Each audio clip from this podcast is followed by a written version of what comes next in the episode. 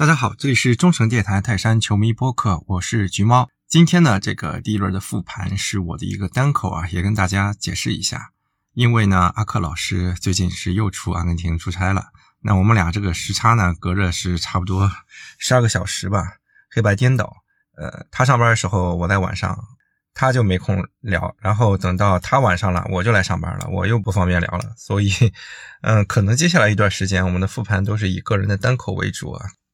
那还是回到一下我们这场比赛吧。这期节目的开头呢是现场的我录的泰山上海球迷协会以及远征军的一个助威的声音，可以听出来现场的氛围是非常的热烈啊。我也是现场啊，时隔差不多两年吧，因为生孩子之后我就没在现场征战过了。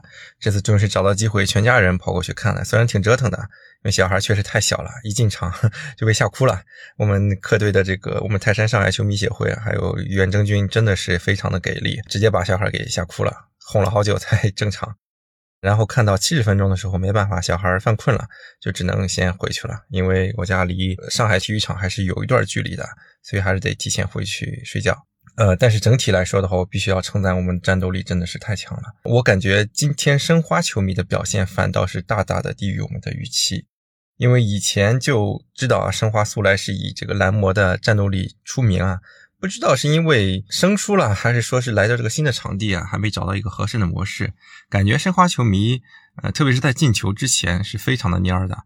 就呃，哪怕你说是可能我在客队区，我听到的声音都是客队的正常。但是呢，我有去特意的观察，你连主队挥旗子的都挥得很懒散，都不是一直在挥的，不像我们一直在挥旗子。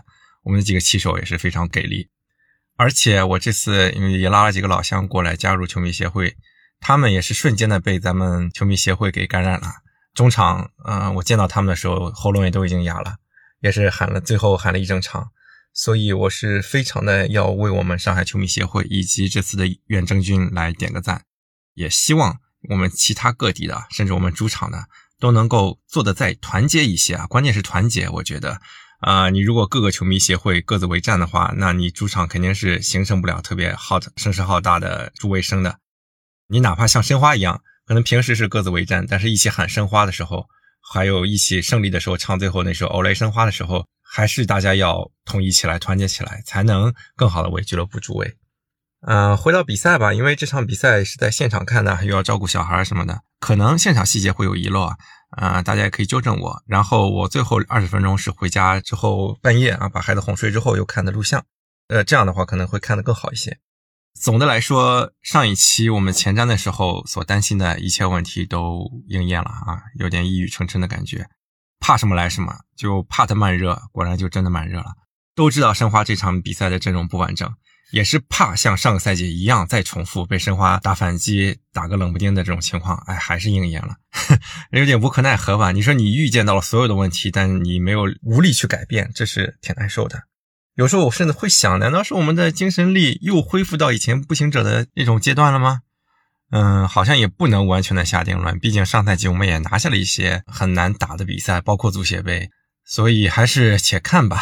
因为毕竟我们克雷桑啊是一个单赛季贡献了三十多个球的，就是连进球带助攻啊，三十多个球的这么一个战斗力，可能占我们球队的二分三分之一这样子，所以。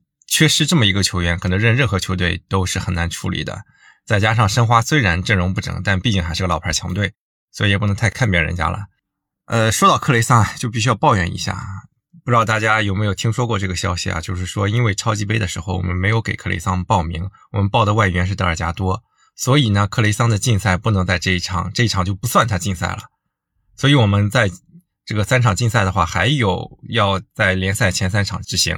所以本来如果我们超级杯算一场的话，打两轮就 OK 了。打完南通下打浙江的时候就可以上克雷桑了。但这样子的话，就要打完浙江才能带上克雷桑了。那这个错误是犯的非常的业余的。那很多朋友会不理解，说为什么克雷桑竞赛你还你你还要给他报名呢？是这个道理的。你想，正常来说，足协这个惩罚是说克雷桑被禁赛之后，那你这场比赛只能上少一个外援。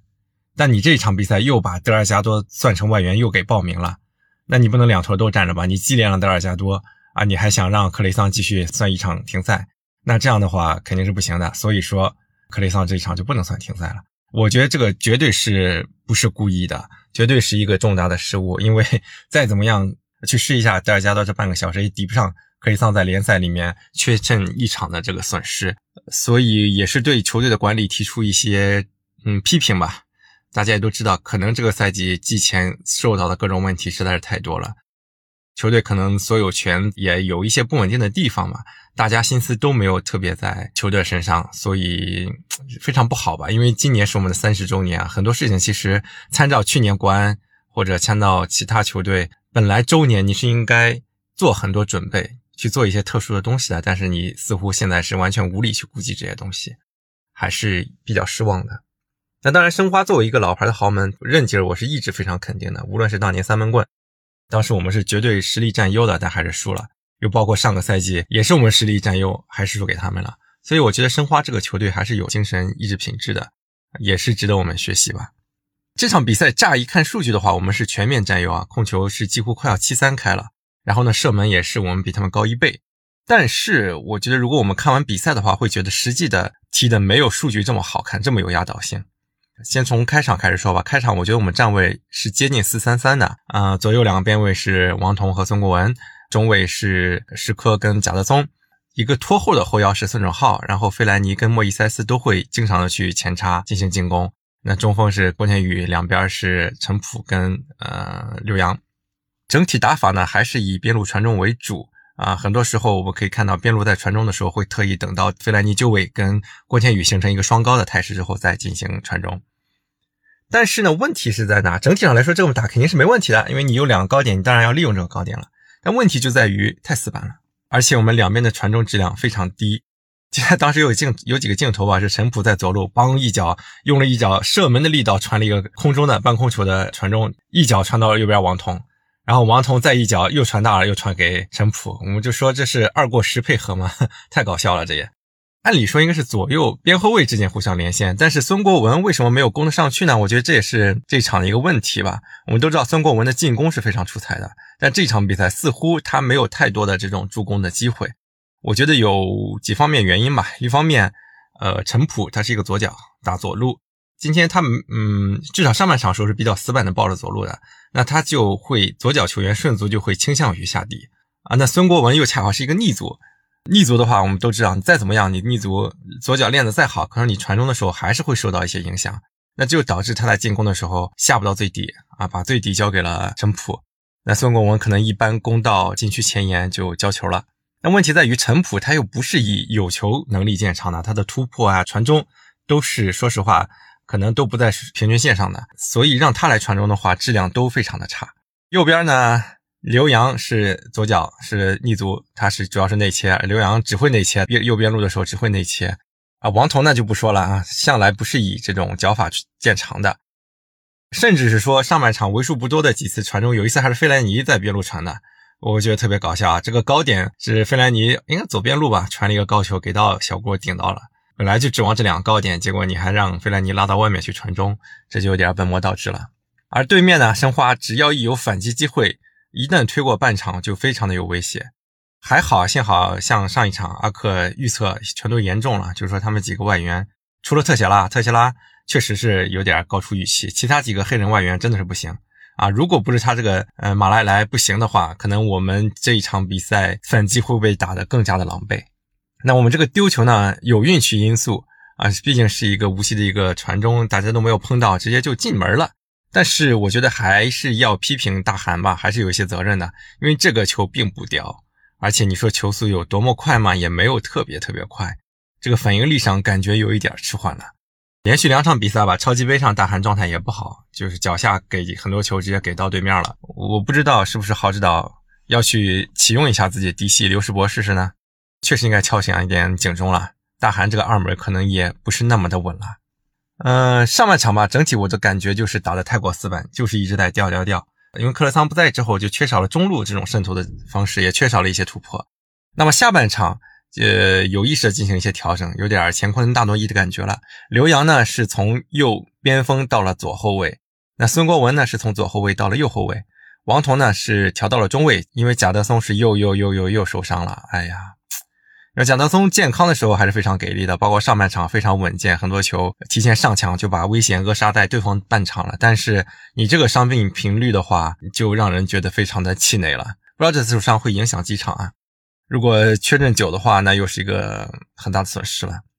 呃，右边锋的话是上刘彬彬来，呃，我们都知道彬彬这个突破能力是没得说的，确实是有效果，在前十五分钟嘛，跟莫伊塞斯打出了一些内部的穿插。确实打透了，但是最后一传是有点没做好吧？有的时候我感觉老莫吧，他传中的时候可能还是在等很好的包抄点，但是可能小郭啊、陈普啊都没有在一个很好的位置上，所以比较犹豫，或者说没传到位，这是非常可惜的。但至少我们在一些内部的套路上已经有了。到七十分钟，也是我差不多退场的时候，费南多上场了。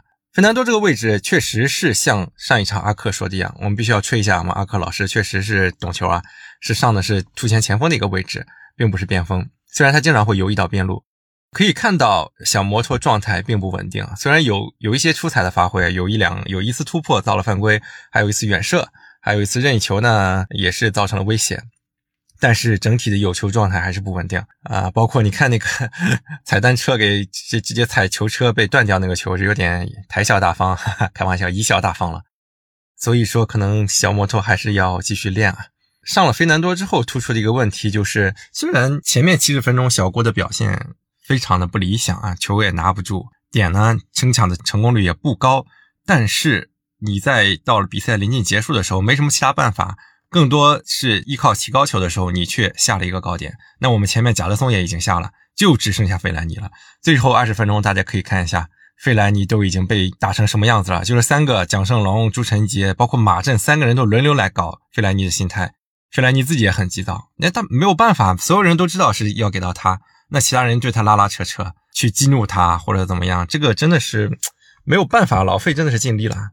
你说到最后二十分钟，大家都急了，又要恢复到这种长传冲吊之后，但是呢你又没有高点，那这个样子打起来，最后结果也就显而易见了。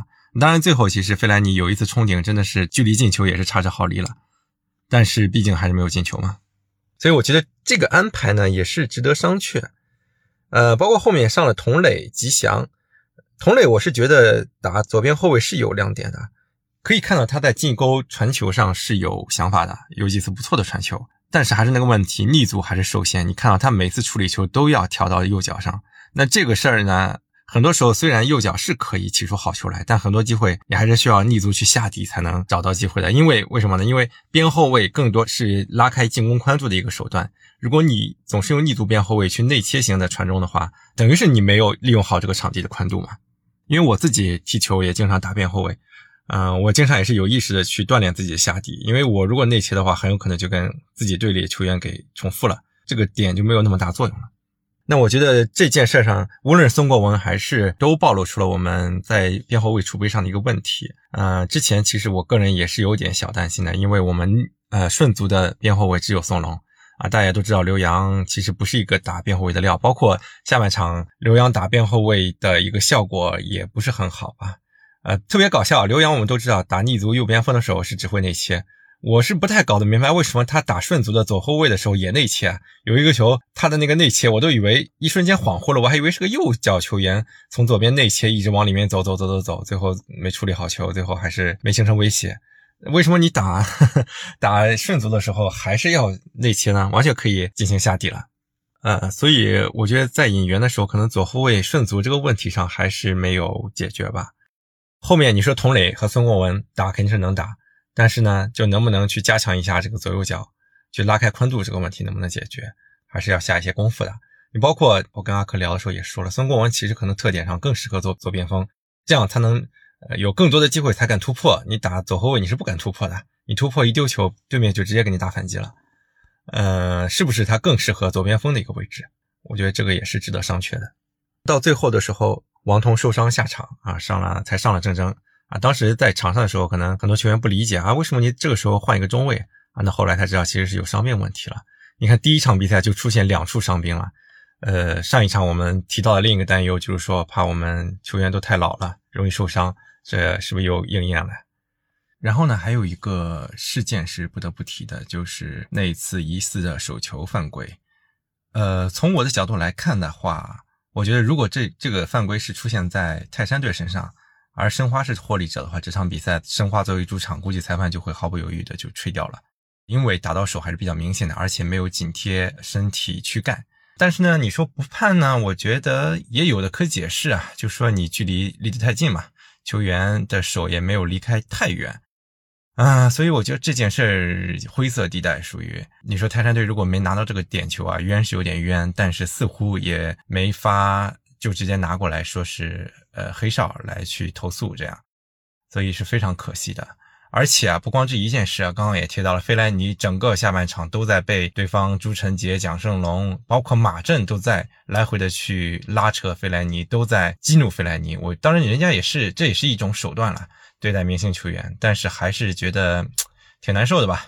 老费太憋屈了，而且老费也是吃了一个亏啊。如果他身子比较身轻体软的话，多摔一下，可能有的球兴许也有机会博个点球。但是他身体又身体又那么大，你拉他一下显示的不是很明显，他也不倒，所以就很难博得点球。其实有些球啊，可以看到动作还是蛮大的，把他身体、把他球衣都拉得很厉害了。哎，没办法，你身上这是客场呢？也都属于打客场的困难之一吧。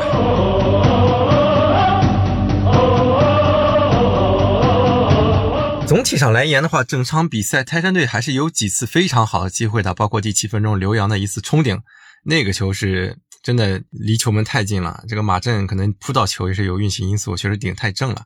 包括莫伊塞斯下半场上来一个空门，哎呀，那个球处理太仓促了，一脚左脚没吊上，成了一个简单的推射。包括最后呃费莱尼的那次偏出头球，呃都是非常可惜的机会。可能大家会觉得这场比赛丢球是运气吧，但是我们也要知道，对面于汉超上半场时候有一次门前包抄，几乎是面对空门，但是打到边网上了。包括后面有一次任意球配合，他也是有直面球门的机会。所以我觉得整体上，虽然我们数据上占优，但还是输的不冤的。足球呢不是拳击，不是说你控制了大部分的控球之后，你算点数就能获胜的。它必须要以最后的进球数去作为衡量标准，必须要有一击致命的能力。控球呢，只是能增加你赢球的几率，但不能保证你赢球，不能主宰输赢。所以泰山队这个进攻问题确实要值得思考一下，因为克雷桑还有两场，接下来打南通，包括打劲旅、浙江，你都没有克雷桑，那你怎么办呢？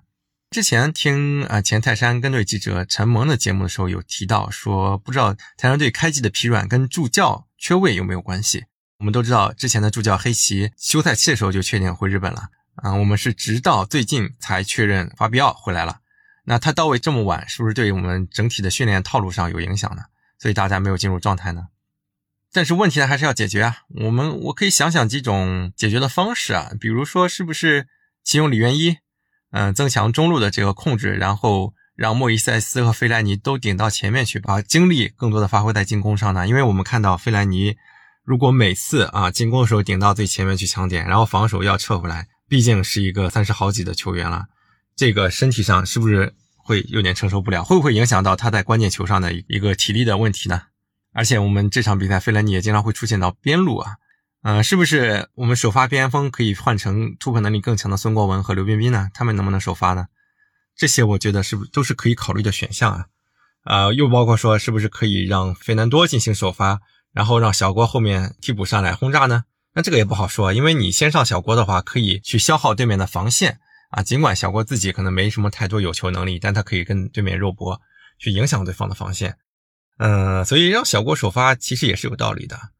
这所以这些问题其实都很难说。我自己想了一圈啊，并不是说哪个解法就一定会比现在这个解法更强，只能说啊，你缺少一个球队的进攻核心，谁换谁都挺难打的。记不记得去年三镇没马尔康的时候，那也是打的乱七八糟，是吧？我周六的时候还呃看两场比赛啊，顺顺便评一下吧。首先肯定是三镇打海港那场嘛，三镇可以说是完败。尽管说三镇那场比赛中间有邓涵文啊，有华莱士的受伤下场，让海港得利了，但是整体上我觉得海港还是展示出了非常可怕的实力。三镇那边呢，我也是觉得有点幸灾乐祸吧，因为去年说实话受这种伤病影响最少就是三镇啊，包括泰山队和上港的话，从赛季一开始就一直在受伤病影响。所以这次也让他们 体会到了受伤病影响的感觉吧。这个赛季可以想见，三镇遇到这种问题也不会少，所以让他体会一下这种 冠军第二年的苦恼吧。那海港呢？我感觉确实是不容小觑了，因为上个赛季其实我和阿克最害怕就是海港。那这个赛季看来换了教练之后，海港是有可能真的能把自己实力发挥出来。海港这个纸面实力，我觉得还是甚至比泰山队还要强，首屈一指的。他的外援实在是太强了，所以可能这赛季的最大热门又要回到海港这里了。呃，那边呢，我还看了开幕式，国安那边，国安那边呢，呃，磨合还没完全，再加上张玉宁缺阵，是平了梅州。当然梅州也很强了，打平也不意外。国安今年的引援质量真的是非常高，包括外援啊，包括内援，啊，也是一个不可小视的对手呢。你包括这场申花也赢球了，很多人啊说是不是中超的秩序被颠覆了？这个赛季因为前三名都输球了，但是我倒觉得不是颠覆，而是回归正常的秩序。因为本来像国安、像海港、像申花就是强队。那你现在因为去年前两年是疫情之中，这些球队受到了房地产一些影响等等，现在呢他们恢复起来反而是正常的一个情况。可能中超就是应该这样百花齐放，大家都强，而不是说只有你那一两支球队一枝独秀的强，这才是一个健康的联赛的情况嘛。又反过来说，只有说可能局面更混乱一点，泰山队这场失利才不会显得那么致命啊。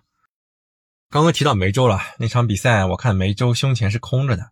我就在想，梅州空着胸前，那说明人家只是没印，后面如果找到赞助商的话，还可以印。泰山队这种直接印了山东泰山，那等于是咱们领导就觉得我们不需要胸前赞助了，我们今年就继续裸奔吧，就继续印队名吧。因为我们都知道耐克的这个提供的球衣每个赛季是有限的，你印了号，你就没法再印其他东西了。所以说，咱这么大爷是真的不准备找赞助商了。哎，一声叹息啊！我觉得我过两天可能我去猫看球那边也会写一篇文章来分析这个赞助的问题吧。其他的没有太多好说的了，更多的可能要看周五能不能触底反弹吧。嗯，南通说起来可能是本赛季最弱的球队之一，但是呢，人家的外援也是有实力的，上一场比赛也仅仅是小负大连人，所以我们还是要把进攻的问题解决掉，不然的话，你真的是多弱的球队你都不敢说赢了。记不记得去年我们打广州城？也是第二轮还是第三轮吧，都仅仅是依靠费莱尼一球小胜的。嗯，去年广州城多么弱，所以希望泰山队这不到一周时间吧，也就四天时间，能够好好的调整自己，下一场比赛拿出一个更好的解决方案吧。我们也会一如既往的去支持球队，不离不弃。好的，就第一场赛后就扯这么多吧，让我们下期再见。